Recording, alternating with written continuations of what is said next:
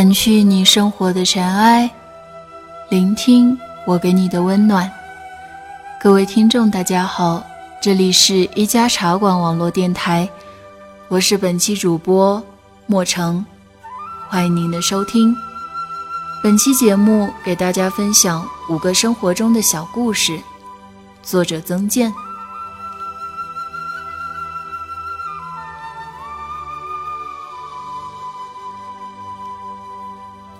透过机窗可以看到地面一片银装素裹。大雪刚停不到一个小时，空气中的气流还非常不稳定。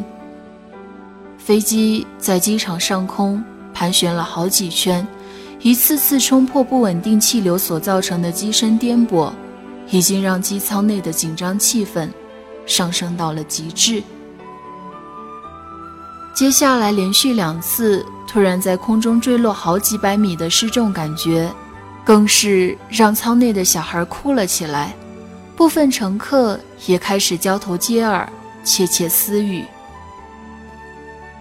坐在我旁边的一名男孩，每颠簸一次就对着后面的同伴大笑，竭尽全力表现出面对这种状况所拥有的淡定心态。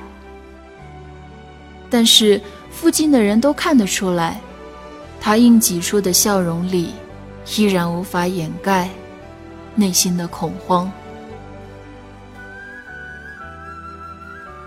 飞机还在艰难的降落，坐在后面的喇嘛不知从什么时候开始诵经，由最初的小声细语，只有他自己听得见，到后来，整个机舱都听得见。说来奇怪，随着他诵经的声音越来越大，之前哭泣的孩子不再呜咽，交头接耳的乘客也停止说话，安静地坐在自己的座位上。整个机舱异常静谧，唯有喇嘛诵经的声音萦绕耳畔。我脑海中甚至冒出了一个邪恶的念头。他是在为我们超度吗？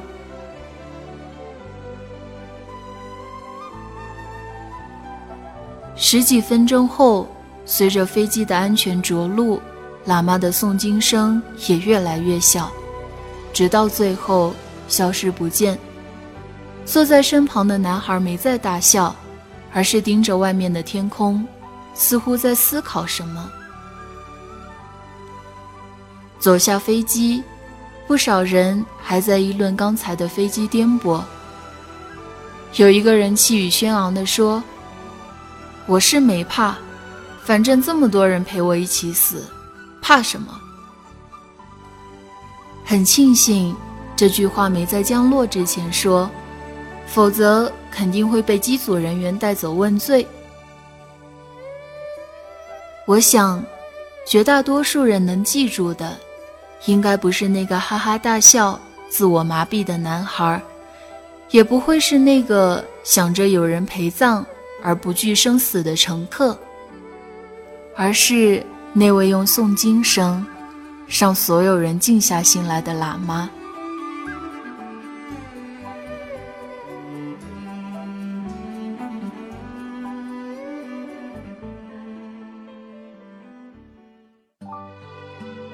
坐在出租车上，半路上来一个不到二十岁的小伙子，一头杀马特发型，一身光鲜亮丽的衣着，一副塞在耳朵里的白色耳机。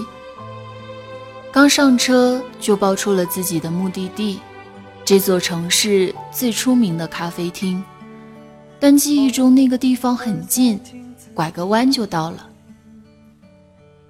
坐上副驾驶，小伙子的身体一直跟着耳机里的音乐起伏扭动，特立独行的造型和举止将他的优越感表现得淋漓尽致。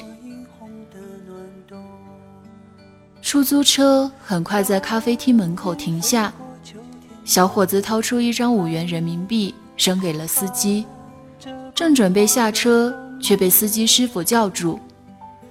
原来他刚给出的五元人民币沟壑纵横，面目全非，甚至有一个角都被撕掉了，皱巴巴的，拿在手里实在不具备人民币的吸引力。司机让他换一张，小伙子一脸霸气地说道：“这钱又不是假的，只是破一点而已，用得了。”司机把钱还给他，说：“这钱我这儿用不了，你换一张就行了。”你来我往，争了几个回合。司机师傅变得有点不耐烦，声音的分贝也提高了好几度，一定要小伙子换一张。小伙子无奈，从裤兜里掏出几张零钱，数了一下，只有四块，然后一脸惭愧地看着师傅：“只有四块零钱，要不就别换了吧。”司机有点恼羞成怒：“怎么，你没钱？”没钱你打什么车啊？这么近走过来不就行了？小伙子见没法沟通，转头看了一眼坐在后排的我。大哥，有没有一块零钱啊？借一下。我没接话，直接掏出一块钱给了他。司机边收钱边骂骂咧咧，打扮的那么好看，连坐车的钱都没有，还戴个耳机，扭来扭去的。装什么逼呀！小伙子没有理会，而是掏出手机，一脸嬉笑地对着我说：“大哥，留个电话吧，回头我请你吃饭。”不用了，师傅，我们走吧。年轻的时候，我们都喜欢通过标新立异来吸引别人的注意。时过境迁，才发现。能够吸引人的，其实不完全依靠那些华而不实的东西。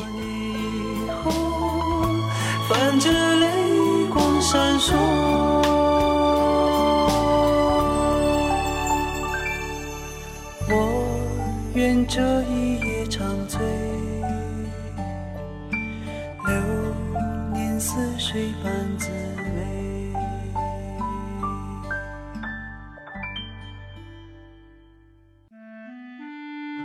去餐厅吃饭，刚坐下就听见前桌顾客在骂点餐的服务员，似乎因为服务员点餐没有服务好。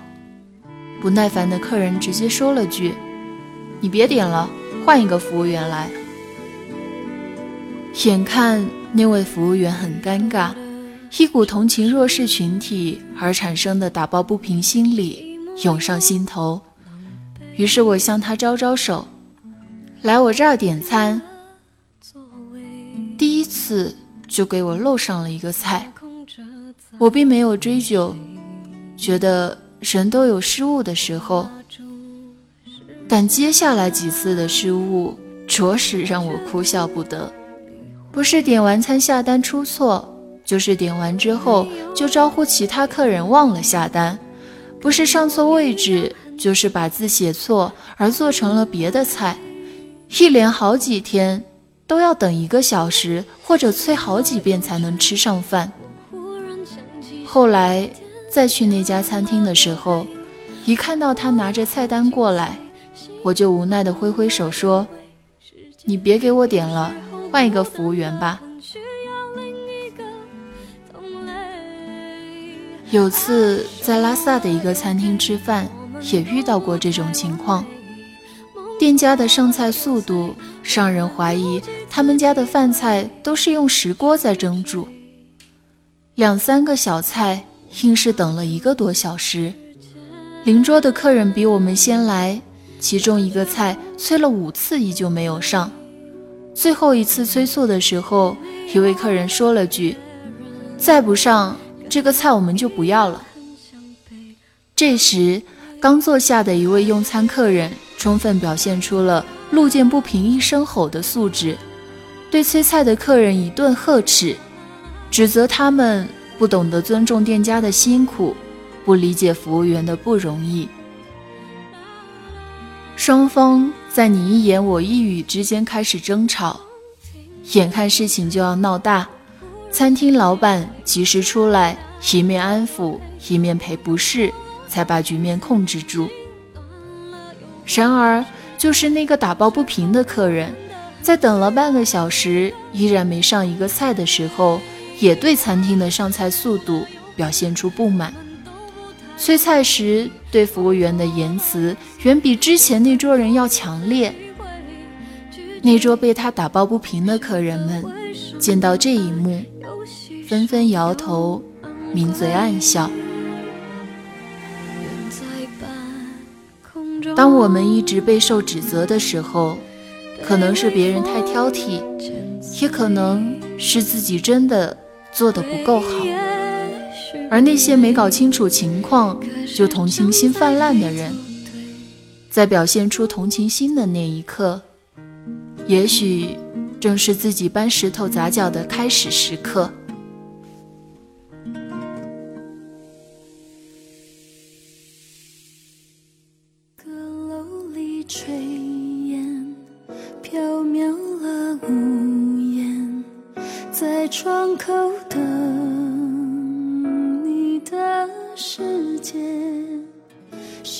走进一家新开的打印店，招呼店里的工作人员，帮我把这两个证件扫描一下。好的，工作人员接过证件，坐在电脑前打开了网页。我纳闷儿，扫描只需要在打印机上进行，他开电脑干嘛？走近一看，发现他在百度搜索框内输入“打印机如何扫描”。我问他：“你不会啊？”他很不好意思回答我：“以前没有操作过，不知道怎么扫描。”我笑了一下：“扫描很简单，我会啊。”他站起来：“那麻烦你教我一下行不行？”我拿过证件，启动打印机，一边将我需要扫描的证件扫描到 U 盘里面。一边手把手教他怎么操作，他看得很认真，学得很仔细，不放过任何一个环节。完事之后，我问他：“学会了吗？”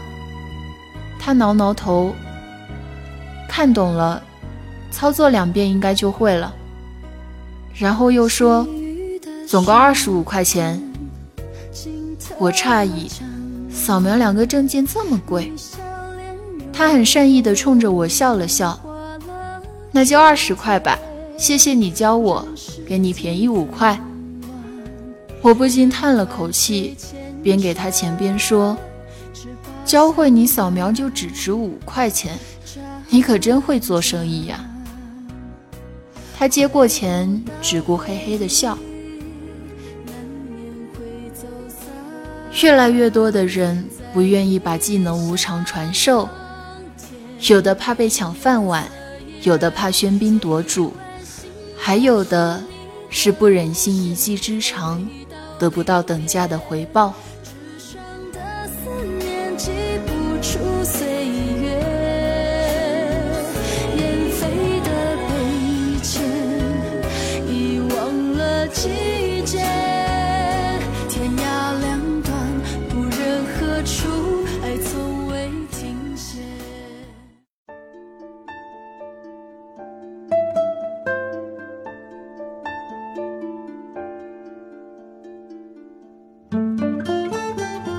程的路上，乘客们再次通过聊天来驱散漫漫长途的枯燥无聊。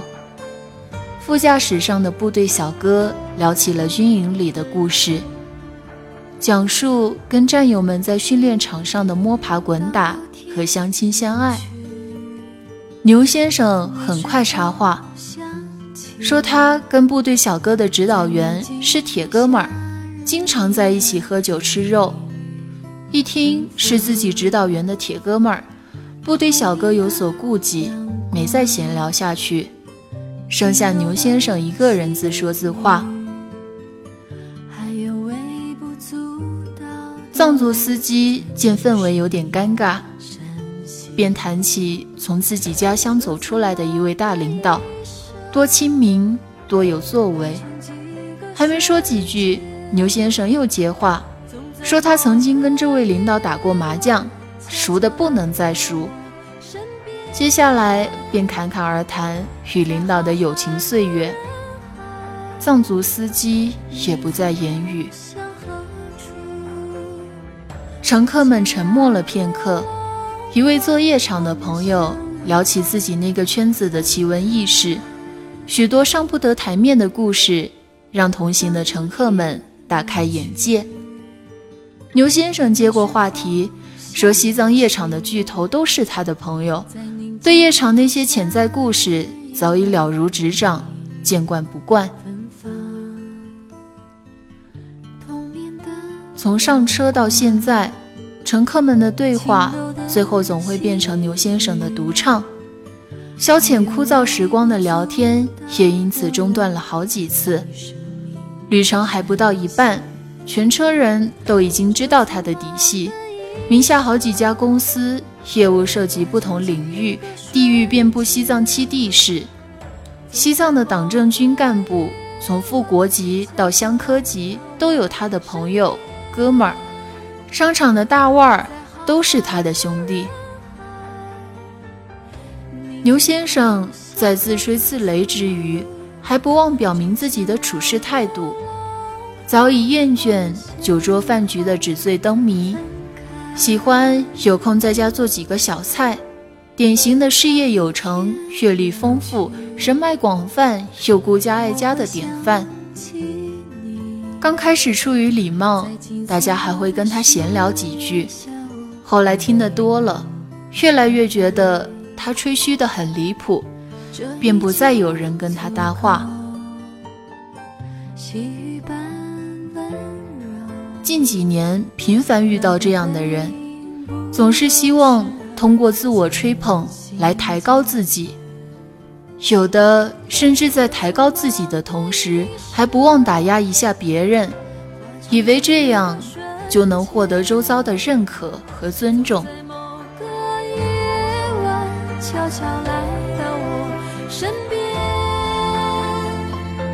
在浩瀚的人你曾飘向何处本期节目到这里就结束了。都说故事来源于生活，生活中的剧情往往比电视剧更精彩、更狗血。如果你有什么有趣的故事，或者对我的节目有什么意见与建议，请关注新浪微博“莫城烟沙”，私信告诉我。这里是一家茶馆网络电台，感谢您的收听，我是莫成，我们下期节目再见。留下几个瞬间，就在这个夜晚，悄悄来到我。身边，在熟悉的路上，